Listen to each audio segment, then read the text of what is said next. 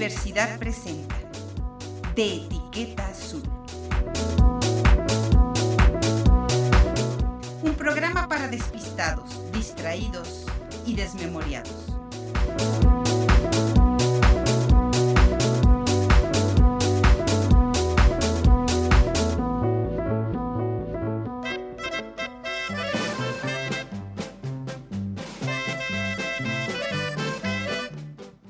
Estás? Escuchando de Etiqueta Azul y yo soy Patricia Flores.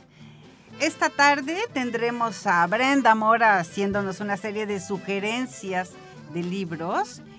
Y esta tarde también Luis Rangel encuentra una historia, una historia muy singular, una historia llevada a la pantalla por Felipe Casals, una historia escrita llevada a la novela por Ibargüengoitia, con una novela que se llama Las Muertas, precisamente escrita en 1977. Y la historia la retoma Ibargüengoitia, pues produce, saca la nota roja, lo pone en la literatura y se vuelve una trama realmente impresionante que parte de algo que se llama los homicidios en manos de unas lenonas, como se decía, bueno, se sigue diciendo conocidas como las poquianchis. ¿Cómo estás, Luis? Hola, Pati, ¿cómo estás? Buenas tardes. Buenas tardes, me encanta, bueno, no me encanta, pues está muy mal dicho. Me encanta. Es que está gruesa la historia. Cuando, cuando empezó, hace algunos cuantos años, cuando empezó, eh, recuerdo muy bien que Víctor Ronquillo llegó a Ciudad Juárez, entonces me escribió, estábamos en MBS, entonces me escribe, y él iba a hacer un reportaje sobre los levantados. Y entonces me dice, aquí hay otra historia. Les estoy hablando de hace bastantes años. Y me dijo, aquí hay otra historia que contar. Cuando Víctor hablaba como reportero y entonces decía que hay otra historia que contar, siempre había que decir chin, porque se quería quedar dos días más o tres, no sé. Bueno, la- el asunto es que Víctor llega con las imágenes de lo que originalmente fueron las muertas de Juárez. Y cuando discutimos en la redacción cómo se iba a llamar el reportaje, pues efectivamente se llama Las Muertas, porque al principio decían que eran prostitutas, después decían que eran pues fulanas de la maquila, luego decían que pues, bueno, eran mujeres de la vida galante, y al final eran como las poquianchis, niñas, jovencitas, adultas, de todo Todo. tipo de mujeres. Cuéntanos el origen, ¿cuál es el origen de las poquianchis? Bueno, Pati, pues como bien comentas, eh, este es un tema, pues hasta ah, yo lo considero mm, un poco delicado porque, como bien comentas, eh, hay un trasfondo como las puertas de Juárez que se, que se da eh, esta violencia pues en distintas partes de- del país, no es en el norte, en el centro, en el sur.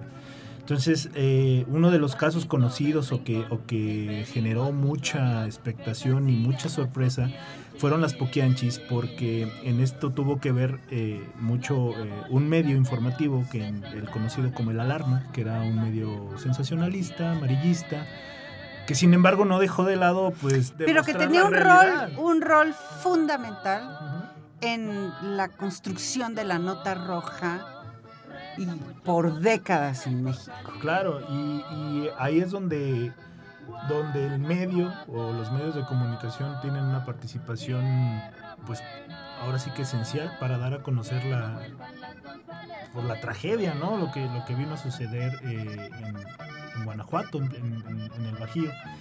Y bueno, pues les comento, las Poquianches como tal, pues fueron, fue un grupo criminal, se podría denominar así un grupo criminal dedicado pues a la trata de blancas y fuera o fue integrado por, por cuatro hermanas que, que las encabezaba Delfina, María de Jesús, Luisa y Carmen González Valenzuela. Ellas se establecieron, ellas eran eh, originarias. Eh, los datos están un poco revueltos porque muchas eh, fuentes dicen que, que son oriundas de San Francisco del Rincón en Guanajuato. Sí, del y Bajío. Otras, y otras dicen que son de, de Jalisco, del Salto Jalisco, donde ellas empezaron eh, este negocio. Como tal, sucede que, que Delfina eh, es la primera que abre una cantina, como tal, en el Salto Jalisco. Ella, con, cuando mueren sus padres, pues la- las hermanas reciben una herencia y con la parte que le toca a cada una, pues inician un- un- cada quien un negocio. Eh, Delfina lo hace con una cantina porque ella se había casado con un, un señor que, que tenía una cantina como tal, se separa de él y ella aprende como tal el, el negocio de, de- de la cantina. Sin embargo, ella agrega a la cantina pues los temas de, de prostitución. El O sea, prostíbulo. sí, exactamente, metía un prostíbulo, un burdel que él empezó a generar pues buenos, buenos este, dividendos. Tan es así que después de ella abre un nuevo, un nuevo burdel en, en Lagos de Moreno, el conocido como Guadalajara de Noche. Este lugar se caracterizaba, aparte de lo que de, de la bebida y de la cantina y todo, porque rentaba los cuartos para que los clientes tuvieran relaciones con las Estamos chicas. hablando de, de cuándo. Estamos hablando de que eso empezó, mira, ellas empezaron en 1945 en el Salto, entonces es, esto sucedió alrededor de 1950, por ahí en la década de los 50, este de, de- de Lagos de Moreno. Ahí es cuando ella, se- ella empieza a, pues a meterse como tal en el, en el business, en este, en este negocio. Entonces ahí, como les comentaba, ella ya ofrecía un servicio extra, que era el de, rentar los cuartos para que sus clientes, pues, pues a la chica que escogieran, este, pues fueran y se metieran con ella. Este, este, este pues, establecimiento también les dejaba mucho dinero. Tan es así que pronto se integraron más miembros de la familia, en este caso el hijo de Delfina, que le, que le apodaban el Tepo. Él era el encargado de, pues, de, estar vigilando a las muchachas, de estar al pendiente de la seguridad, de darle su paga a las autoridades de Jalisco para que no le cerraran. Porque un caso importante o un, dato importante aquí es que en Jalisco la, la prostitución era ilegal. O sea, no estaba como tal regulada. Entonces, por eso ellos tenían que estar constantemente dando sobornos para que no, no hubiera ningún pues, tema ahí de que les cerraran. Y en una ocasión sucede que pues cae la autoridad y les dicen vamos a cerrar y vamos a cerrar y no hay dinero que, no- que nos detenga. Entonces el Tepo, eh, pues ante la, la discordia de que no le van a permitir que les dé la, la mordida, saca una pistola con tal de, de detener a los agentes, a los policías, y los policías lo acribillan. Lo acribillan, lo matan, y esto le genera mucho dolor y mucha rabia a Delfina. Es así que ella contrata militares para que hagan la cacería de los policías que mataron a su hijo. El tema es tan grueso que se sale de control. La cacería y la, y la matanza de los, de, los, de los policías que mataron al Tepo, que Delfina tiene que huir, o sea, se tiene que ir de, de Lagos de Moreno, y se va a Guanajuato, o sea, concretamente se va a León, donde estaba su, su- una de sus hermanas, esta, esta Carmen, con la que empieza eh, a trabajar el, eh, un nuevo burdel que se llamó La Barca de Oro. Esta barca de oro fue la que también, pum, reventó todo el, el- el boom de- del prostíbulo en León, porque en León sí estaba regulado, estaba permitida la prostitución. Tolerado. Sí, exactamente. Entonces, ahí vuelven a abrir otro, otro burdel, retomando el nombre del que había en Lagos de Moreno, que era Guadalajara de Noche. Entonces, ahí este, es donde ellas empiezan a generar, pues, básicamente su, su fuerza. Esta voz que escuchas es la voz de Luis Rangel, que nos cuenta en esta ocasión una historia que muchos conocimos seguramente por la película de Felipe Casals de las Puquianchis o por el libro de las muertas de Jorge Ibargüengoitia. Pero en este caso, Luis, buscando y encontrando historias, lo que hace es llegar al origen y entonces Luis resulta que ellas, eh, todo indicaría que salen perseguidas de Lagos de Moreno después de haber utilizado militares para asesinar a unos policías, Sí. llegan al Bajío, se instalan y entonces crean la barca de oro. Crean la barca de oro. Y aquí, aquí cabe destacar que es aquí donde surge el apodo de las Puquianchis. ¿Por qué? Porque el dueño del local, del, terreno donde estaba establecido la barca de oro, eh, era un señor que le, eh, apodaban el Poquianchi. Y me di a la tarea de buscar qué fregado significa Poquianchi. ¿Tú sabes qué significa Poquianchi? No tengo la menor idea. ¿Cómo de qué se te figura? Así a bote pronto. No sé. No, sé. Bueno, pues resulta que Poquianchi tiene que ver con una cuestión que, se refiere a una persona poquitera, pichicata, coda, mm. este, de poco, de poco compartida.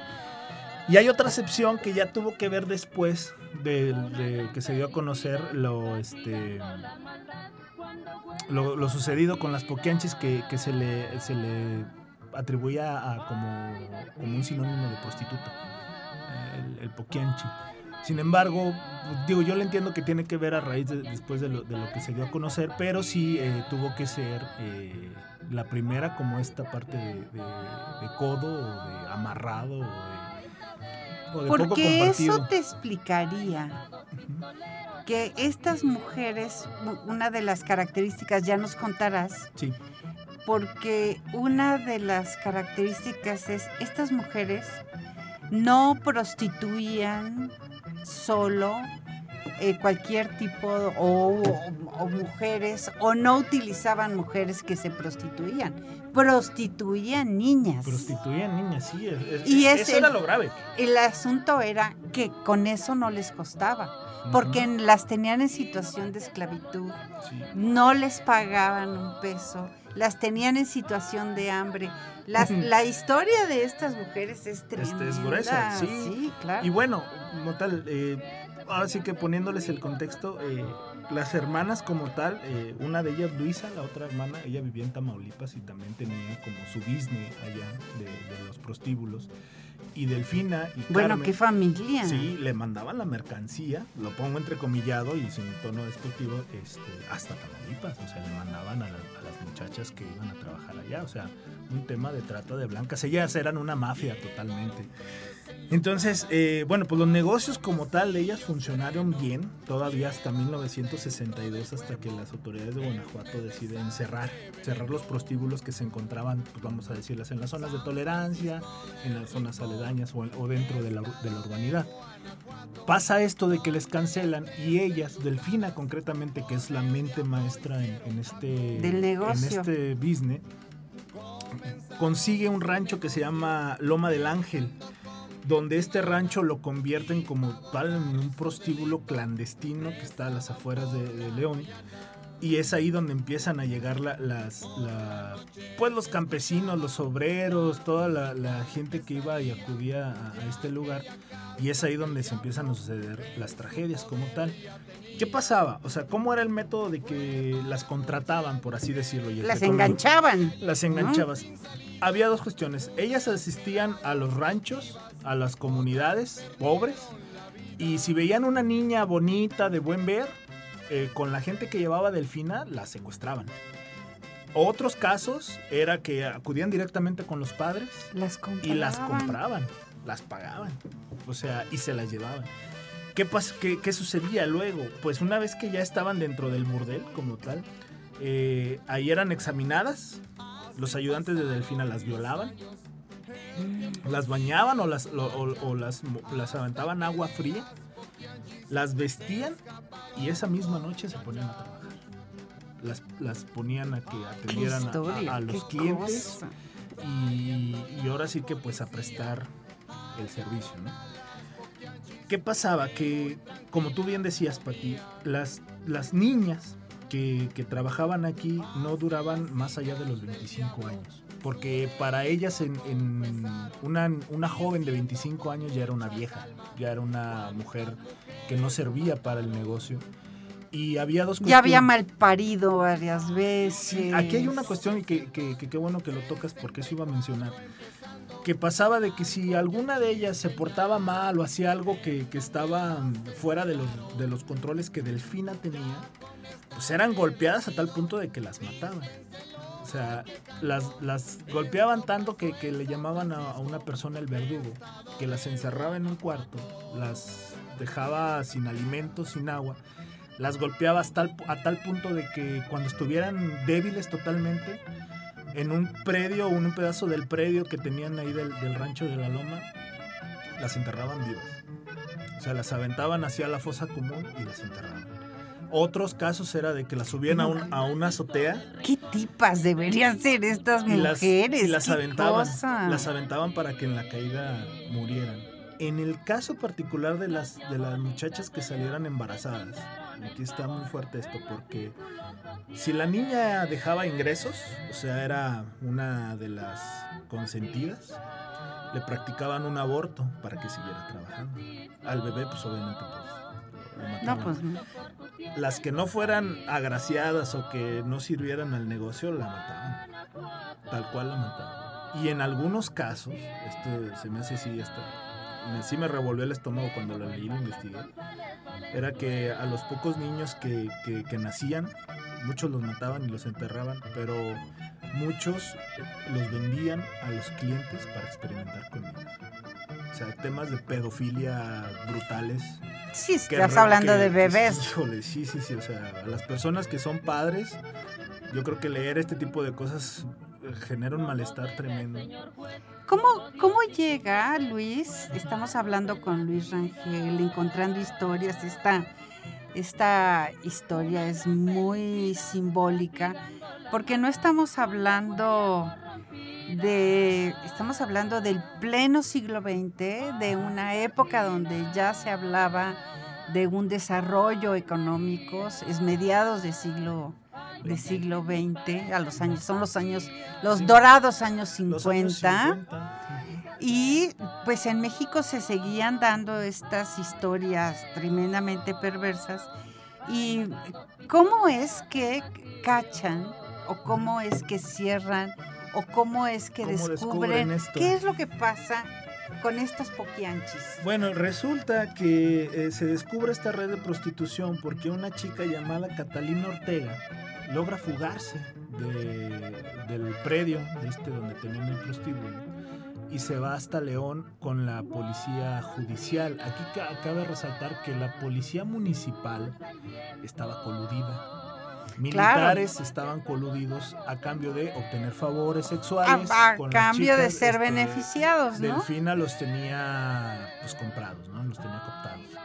La chica va hasta la policía judicial, que son los actuales ministeriales, se podría decir así, Pati. Eh, y ellos son los que toman cartas en el asunto e inmediatamente les caen.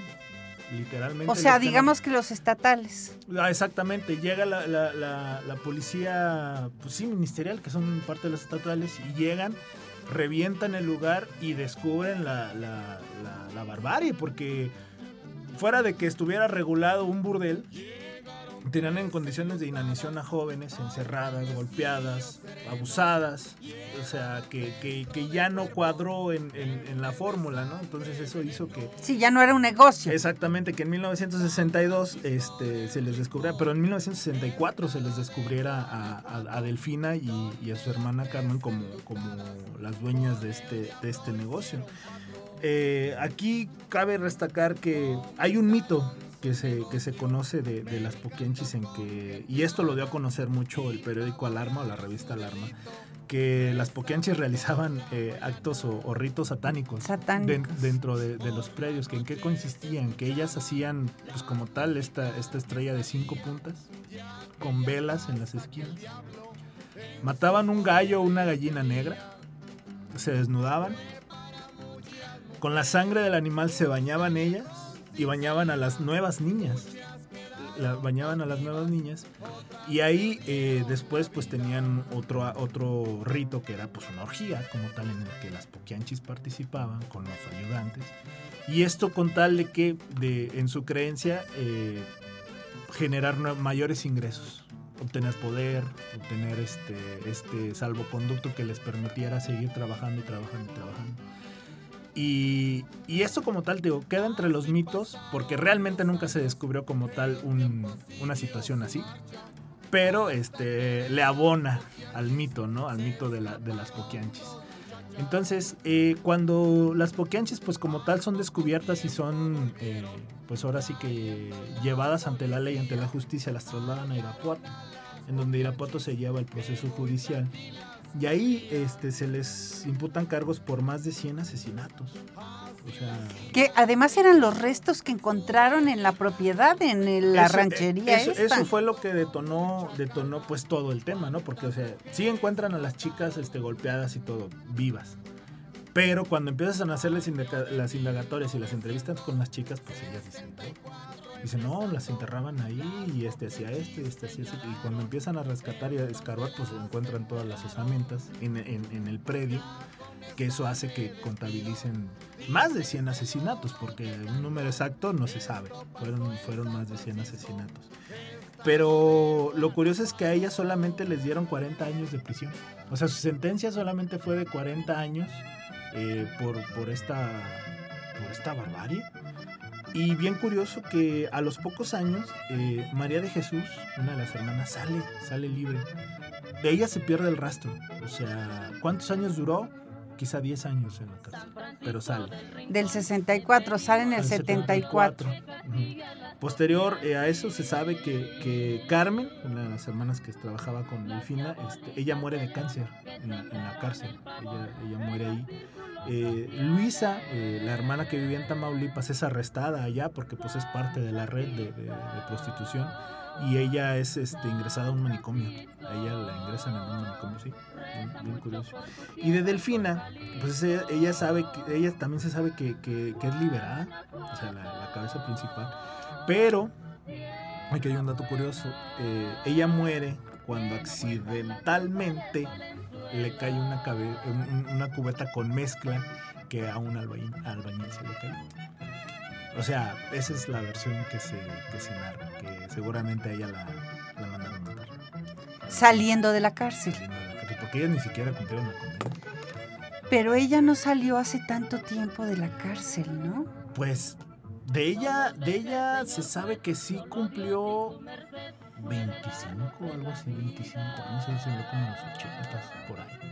Pero ella, ella muere, o sea, como tal su condena nunca la cumplieron, salvo esta María Luisa que fue la que, digo, esta María de Carmen, que, María de Jesús, perdón, que muere eh, en la cárcel. Y, Luisa quizá que fue encerrada en el manicomio en Tamaulipas, de ella sí ya no encontré más rastro, eh, pero de Delfina sí, o sea, Delfina y de de Carmen, eh, pues, digo de, María. es una gran, es, es, una gran historia. Y, y, como estas, pues te, te, das cuenta, Pati, de que el tema, como mencionabas al, inicio de, de, esta intervención, que pues se da en, en, varios contextos y en diferentes situaciones, pues como lo fue Juárez, que, fue posteriormente en los noventas. No, bueno, la historia de las muertas de Juárez es una historia donde mencionábamos al principio, dijeron son prostitutas, después dijeron son mujeres de la maquila y conforme iban encontrando cadáveres se dieron cuenta de que había niñas, que había adolescentes, que había enfermeras, que había médicas, que había todo tipo de mujeres. Y la peor parte de esta es que hoy se sabe que más de la mitad de esos asesinatos tienen que ver con violencia familiar. O sea, son violencia ejercida por las parejas. Y, pero esta es, eh, esta que tú hablas de las Poquianchis, seguramente por eso se vuelve emblemática, porque es una historia verdaderamente donde las autoridades solaparon el ejercicio del abuso. Hoy se le conoce al delito como trata, porque no es prostitución, es y, y curiosamente provocado por mujeres, porque esa es una de las cuestiones que te quedas pensando, que, a lo mejor en, Juárez, como tú bien decías, era una cuestión que se daba internamente en la familia, pero siempre era una violencia provocada por el hombre. En este caso, ¿no? No, aquí estás hablando de otro ejercicio de poder. Exactamente, era la propia mujer y a un grado tremendo, como bien lo dices, era la, trata de blancas, que, de blancas, que ya estamos hablando de algo, delicado con niñas, Luis, ¿dónde te encuentra la gente? En la página de Encontrando Historias, ahí nos pueden seguir, eh, podemos estar checando constantemente los posts de los que vamos a estar hablando y pueden seguir las transmisiones en vivo también. Lalo Carrillo en los controles y yo soy Patricia Flores, pero nos vamos a ir un corte y volvemos con Brenda Mora. No te vayas. Muchas mujeres, un callejón sin salida, muchas quedaron cautivas otras perdieron la vida.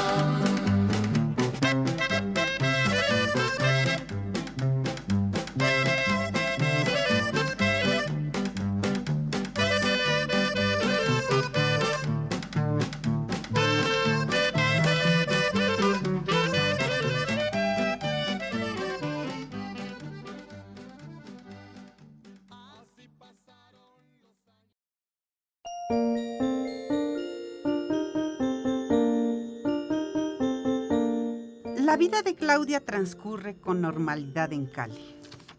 Una infancia sin preocupaciones, como otras tantas, porque todas las familias felices se parecen. Pero cada una, cada una es infeliz a su manera. Y la armonía existe solo en la apariencia.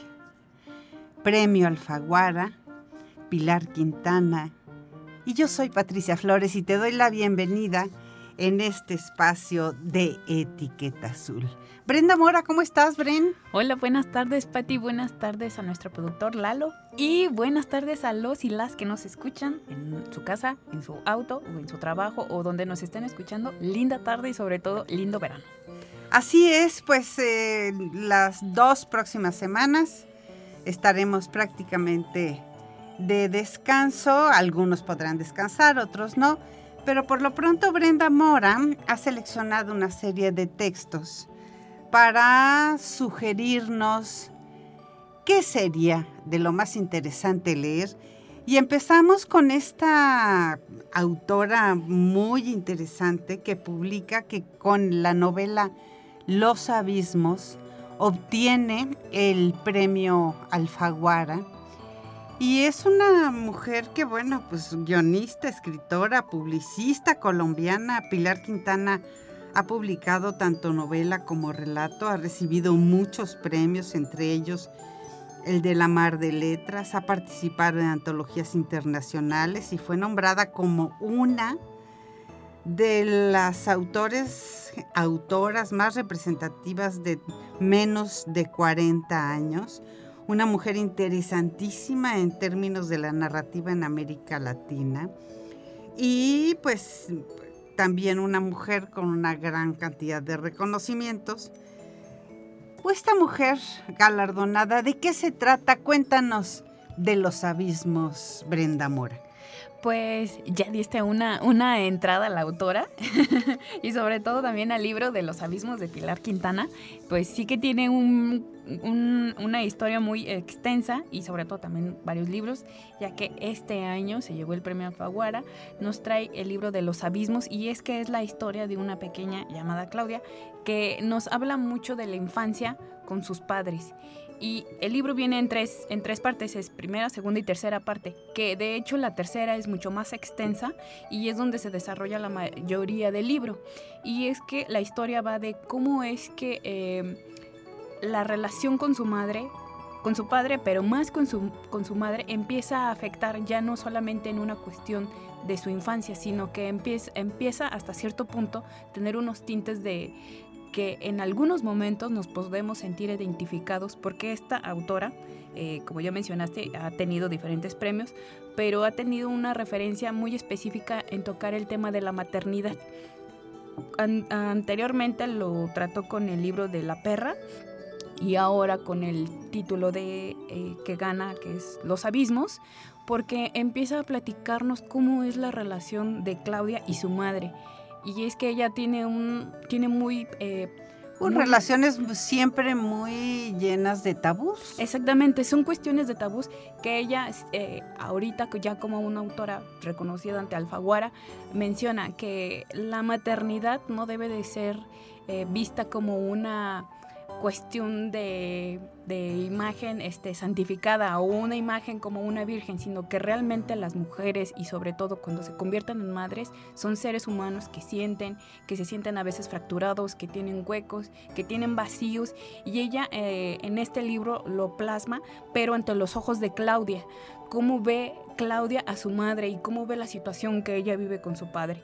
Pasa algo muy detonante en la segunda parte, porque el libro está dividido en tres, o sea, lo marcan como primera, segunda y tercera parte, pero en el, en el en, el, en, el, en la segunda parte detona una situación con sus padres que a Claudia la hace pensar y sobre todo empieza ella a reflexionar que podemos nosotros decir que en algún momento de nuestra vida vimos algo que no entendíamos o que no alcanzábamos a comprender por la edad o por el contexto en el que estábamos, pero en este libro empieza ella a platicar esta figura materna que tiene, que tiene Claudia y cómo es que esta Claudia como una niña, que no es fácil interpretar una voz de una niña siendo una mujer ya adulta, porque muchos tienden a veces a hacerlo como de una manera un poco infantil o aniñada, sino que parece ser que realmente es el pensamiento de, Claudia.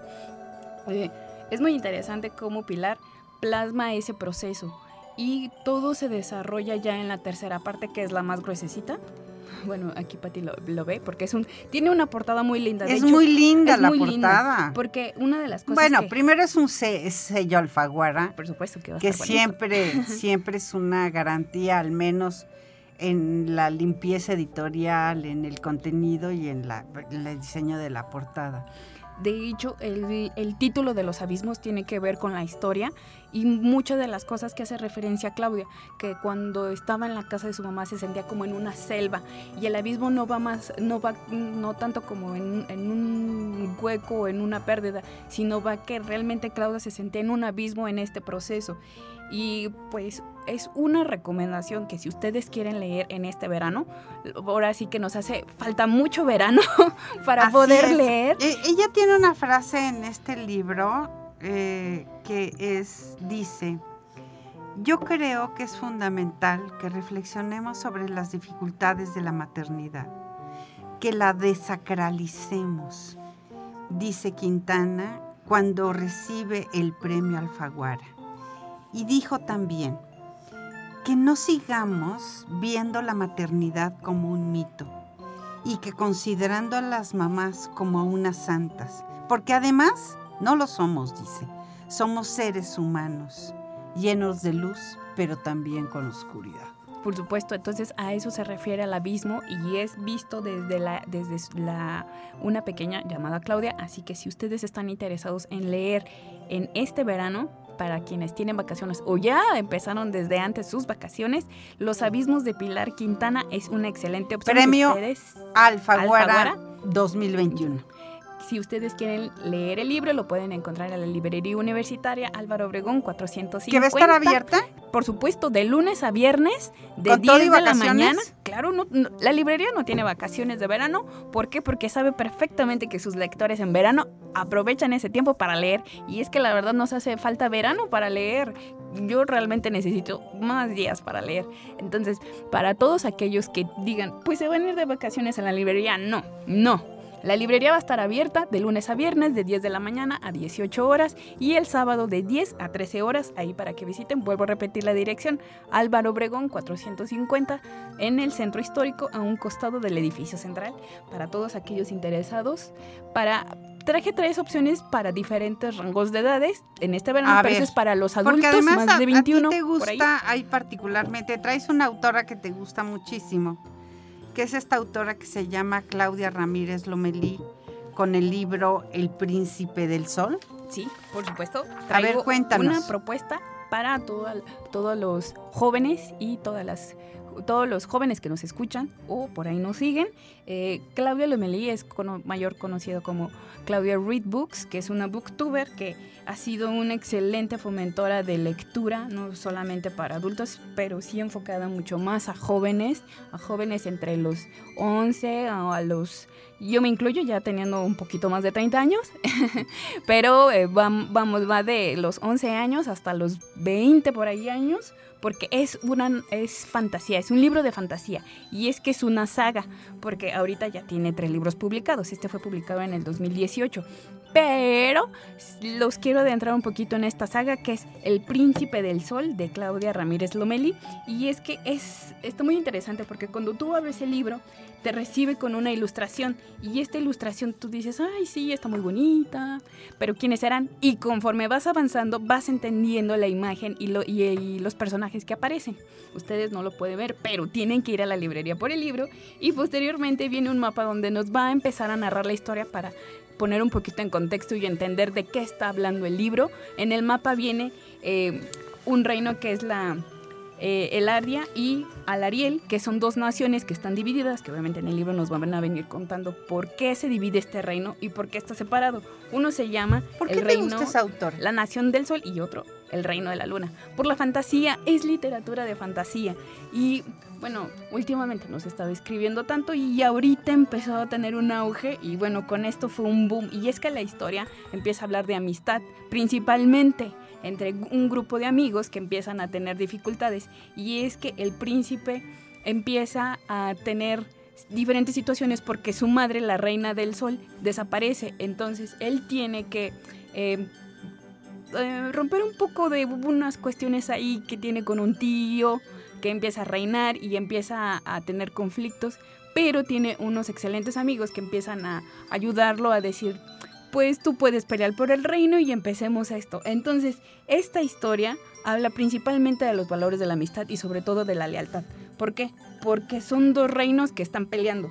Alardia se alimenta del sol, ellos eh, duermen de noche y viven del día y se alimentan del sol. En cambio, Hilardia es un reino que se alimenta de la noche eh, duermen de día, salen de noche. Entonces, esta historia ahí empieza. De hecho, el primer libro, que es El Príncipe del Sol, nos empieza a hablar de este reino. En el segundo habla de este, el reino de la luna. Y en el tercero, que son las memorias de Fenray, empieza ya a poner como una precuela ante estos dos libros. Entonces, este libro, para todos aquellos jóvenes o no tan jóvenes que les guste o les interese el tema de la fantasía es una excelente opción, no solamente para que se enganchen con el primer libro, sino para que se enganchen con toda la con la trilogía. Exactamente, porque este es el inicio, pero ya están las, dos, las otras dos entregas que ya las pueden encontrar. También la tenemos en la librería universitaria Álvaro Obregón 450 para todos aquellos amantes de la literatura fantástica y por si no conocen a Claudia Reed Books, aparte de ser una booktuber y una fomentadora de lectura, también es escritora y es muy interesante mucha gente tenía como un poco de susceptibilidad entre que era una booktuber y luego brincó a ser escritora. Pero eso es lo interesante, porque eh, ella empezó a abrir como un poco la brecha de que había libros que, o más bien libros de cierta temática de las que no se hablaban. Entonces ella dijo, pues si no hay, pues yo voy a abrir el camino para esto. Y sí, así lo logró. Entonces es una excelente opción para todos aquellos que sean amantes de la literatura fantástica. El Príncipe del Sol, de Claudia Ramírez Lomelí editado por Planeta además. Y el libro habla de esto que es la nación del sol y el reino de la luna, que bueno, pues aparentemente han logrado vivir en paz durante un milenio, pero bueno, ahora todo parece que está perdido porque esta reina Virian ha desaparecido y los vientos de guerra amenazan los territorios. Emil, uno de los personajes, es el príncipe heredero de la corona, de la corona del sol, y en ausencia de su madre deberá enfrentar de nuevo una terrible era de oscuridad. Para evitarlo, Eilon, su mejor amiga, una Solaris de espíritu fuerte y soñador, lo convence de emprender un arriesgado viaje por Fenray para dar con el paradero de la reina antes de que los rumores sobre los siniestros planes del reino de la luna se vuelvan realidad. Pero la travesía se torna cada vez más peligrosa y desconcertante.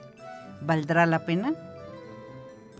Claro que sí vale la pena. Así que les vuelvo a, recomendar el título. Es El Príncipe del Sol de Claudia Ramírez Lomelí. Es una saga, les recuerdo. Pueden empezar con esta historia. Además de que está muy bien este, ilustrado. Trae aquí unas partecitas interesantes para que ustedes lo chequen. Y sobre ¿Quién todo. ilustra, no eh?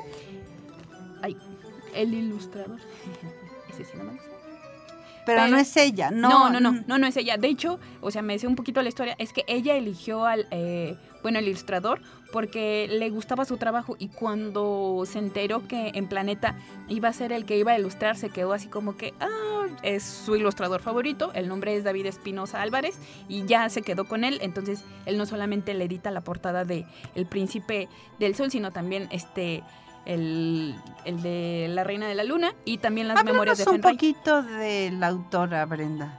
Ah, bueno, la autora es interesante la historia porque ella, eh, bueno, no, no, tiene ninguna formación, por así decirlo, en cuestión de letras o que haya estudiado literatura hispana o este, literatura en general es una lectora. Eh, ajá, es filosofía en letras. Ella es diseñadora industrial e hizo una maestría en comunicación y cuando entra a la maestría se da cuenta de este déficit de en cuestión de género, de fantasía, que casi no había, pero a ella le gustaba mucho. Entonces ella, estando en la maestría, empieza a crear una historia alterna, que es este, El Príncipe del Sol, y de ahí empieza a crear personajes, porque dentro de la misma saga empieza ella a crear personajes, a crear tarjetas, a crear realmente todo un contexto de una ciudad, ya sea de no solamente de historia, sino también de juegos y de personajes, ya como una novela.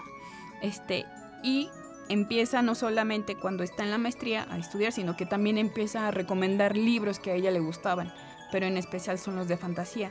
Y después de eso empieza a tener mayor alcance en cuanto a sus seguidores, ya sea en sus redes sociales por fomentar la lectura y promocionar libros que leía o ya, ya había este, leído y obviamente empezó a crecer hasta que se decidió y tomó la decisión de escribir el libro. Esto estoy hablando del 2018 y ahorita, este, bueno, el año pasado en diciembre del 2020, este, publicó el último libro que es este, Las Memorias de Fenray y ese libro es completamente este, gráfico, pero lo interesante de ella es que sí brincó como de esta plataforma de solamente hacer la difusión de libros a convertirse en escritora.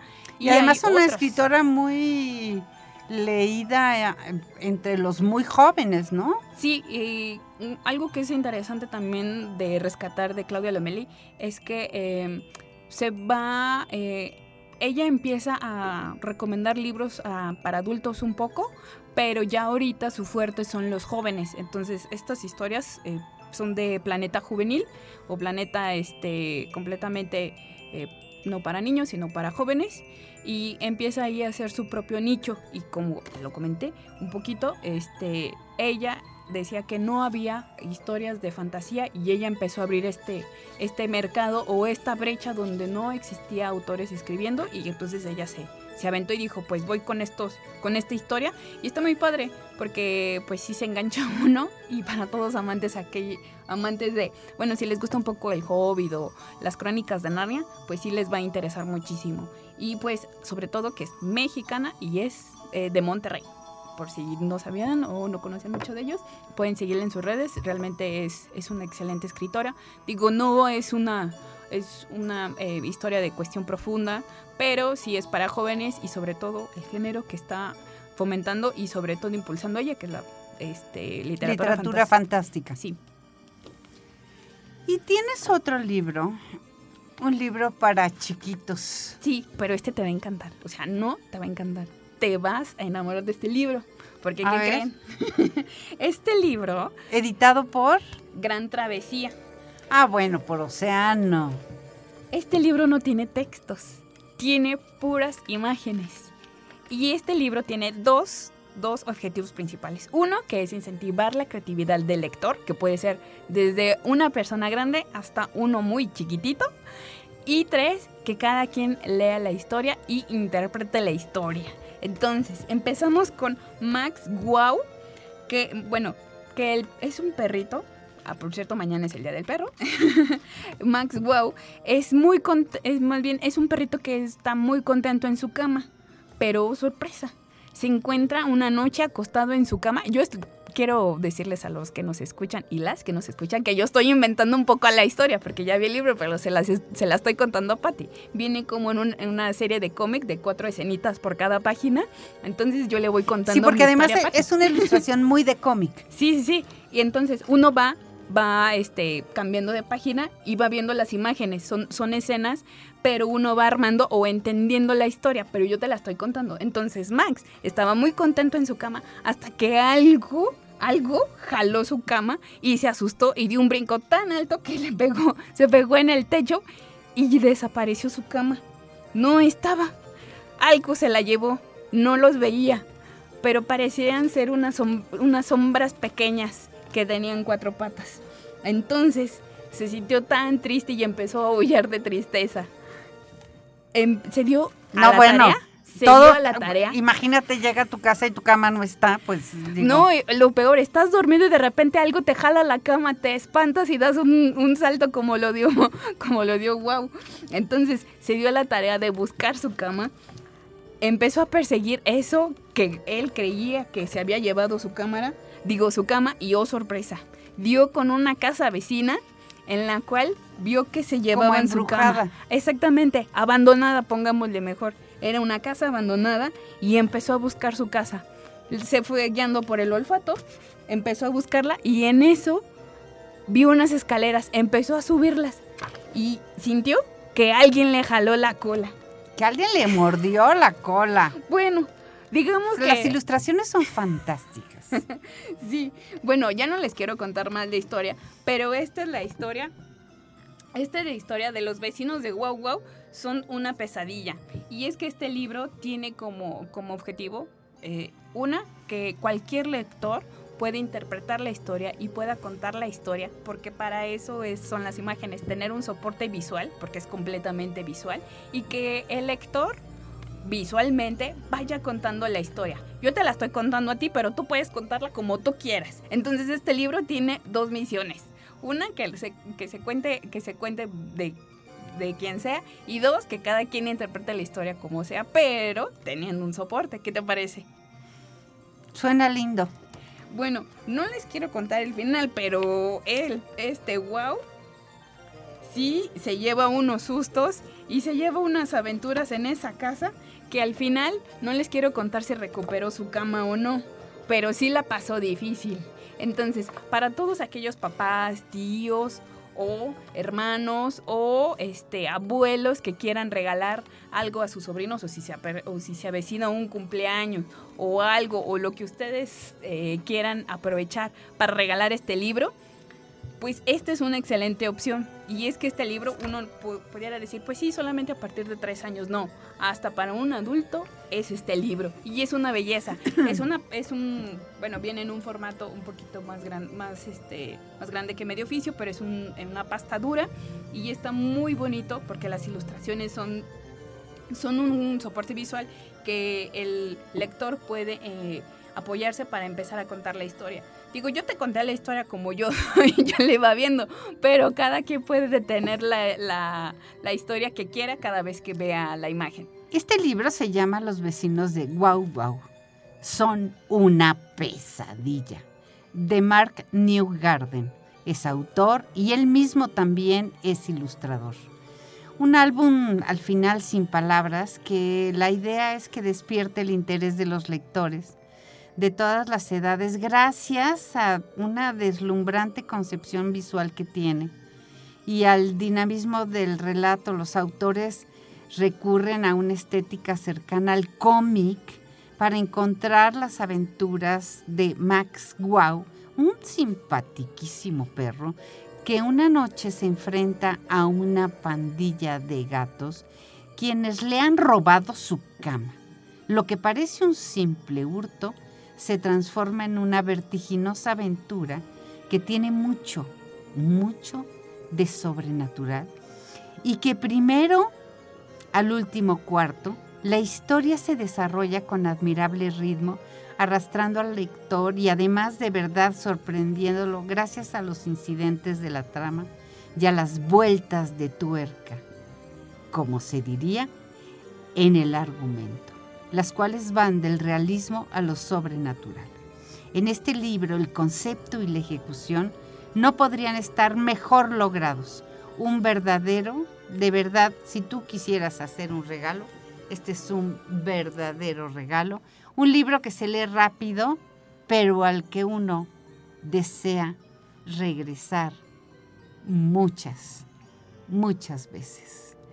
Brenda, ¿dónde encuentran información, datos, librería? Librería eh, para todos aquellos que tengan redes sociales. Pueden encontrar eh, a la librería universitaria en Facebook, en Facebook como Librería de la UASLP en mayúscula.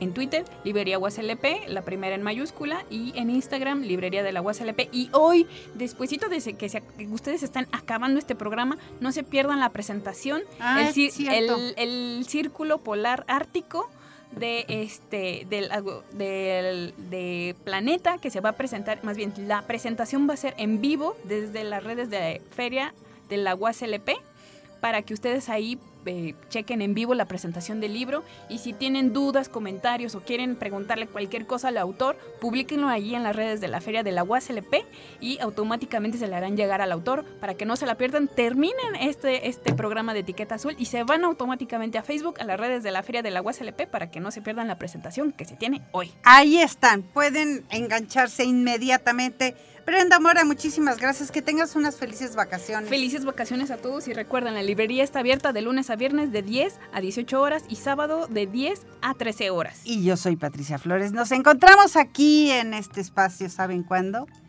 En dos semanas. Lindas vacaciones.